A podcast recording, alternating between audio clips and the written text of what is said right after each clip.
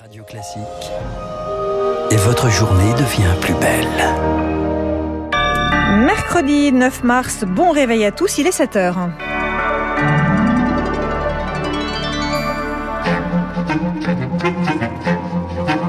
La matinale de Radio Classique avec Aurélie Blonde. Et à la une, la périlleuse évacuation des civils en Ukraine. Moscou promet ce matin une nouvelle trêve pour leur permettre de partir. Volodymyr Zelensky lui assure que son pays continuera de se battre quoi qu'il en coûte. Kiev qui presse les Occidentaux de lui livrer les avions de chasse promis pour protéger son ciel.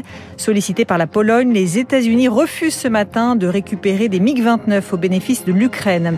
Et puis la suppression de la redevance télé peut-elle vraiment soulager le portefeuille des Français? C'est la première promesse de campagne d'Emmanuel Macron. Élément de réponse à la fin de ce journal. Radio classique.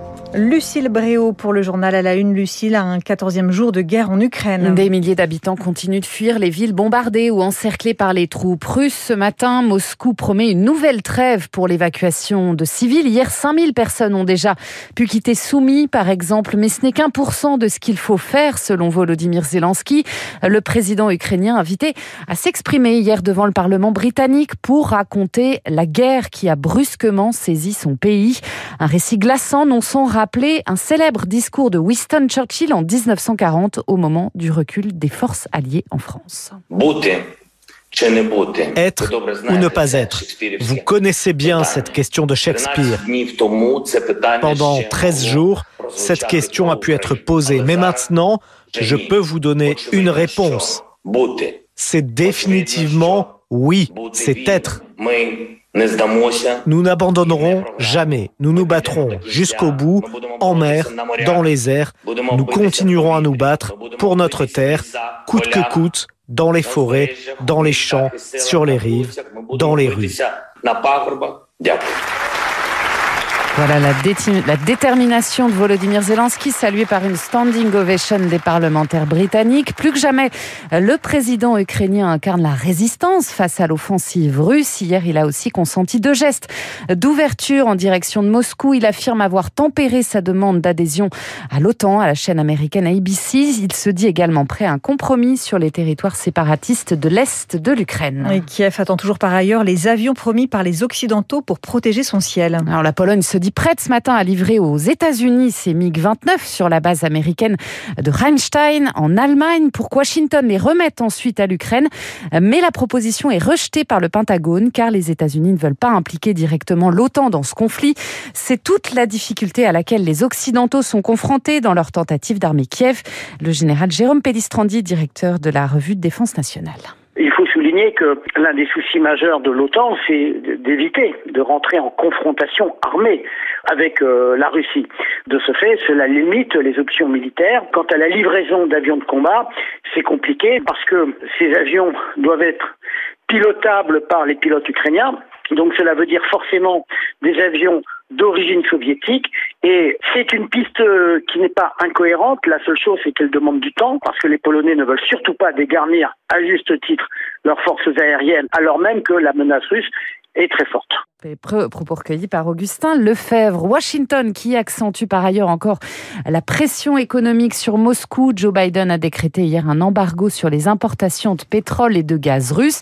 Le pétrole russe ne représente que 3% de la consommation des Américains. Les 27 eux cherchent toujours à se, à se libérer de leur dépendance beaucoup plus forte. Premier pas, la Commission européenne a présenté hier un projet pour réduire de deux tiers ses importations d'ici fin 2022. En Russie, l'information est de plus en plus muselée. Le New York Times a évacué hier ses journalistes sur place. Réponse à une nouvelle loi russe qui crée, vous le savez, des peines de prison pour la propagation d'informations censées discréditer Moscou. Pauline Hadès-Mevel est rédactrice en chef et porte-parole de Reporters sans frontières.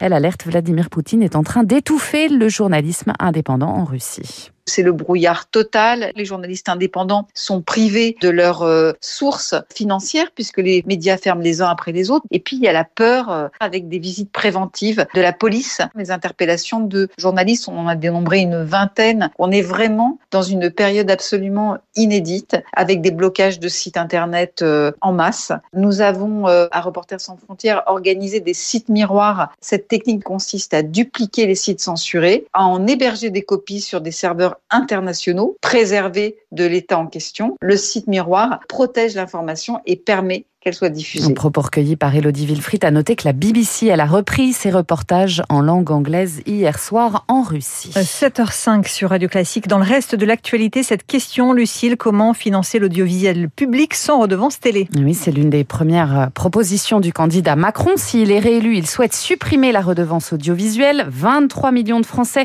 payent actuellement 138 euros par an. Hier, le porte-parole du gouvernement, Gabriel Attal, a précisé que le financement de l'audiovisuel public serait dans ce cas pris en charge dans le budget de l'État avec une visibilité sur 5 ans.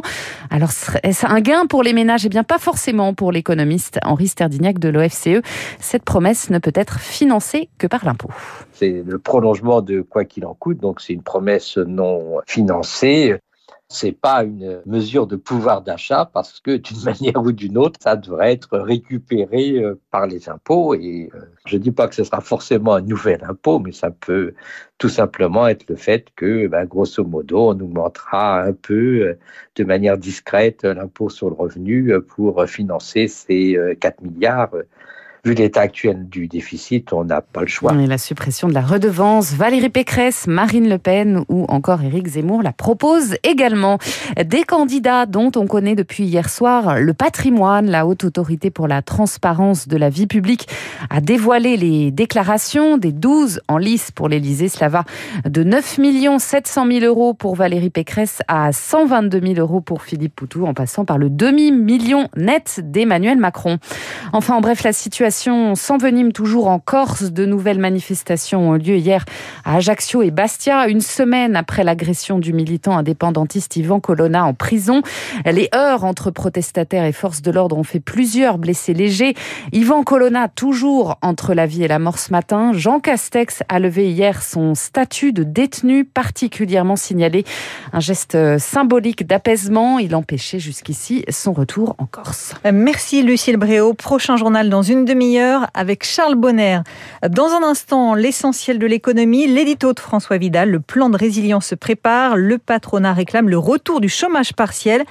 Puis à 7h15, Nathalie Janson, professeure associée à Neoma, on parlera des conséquences de la flambée des prix de l'énergie sur la croissance européenne.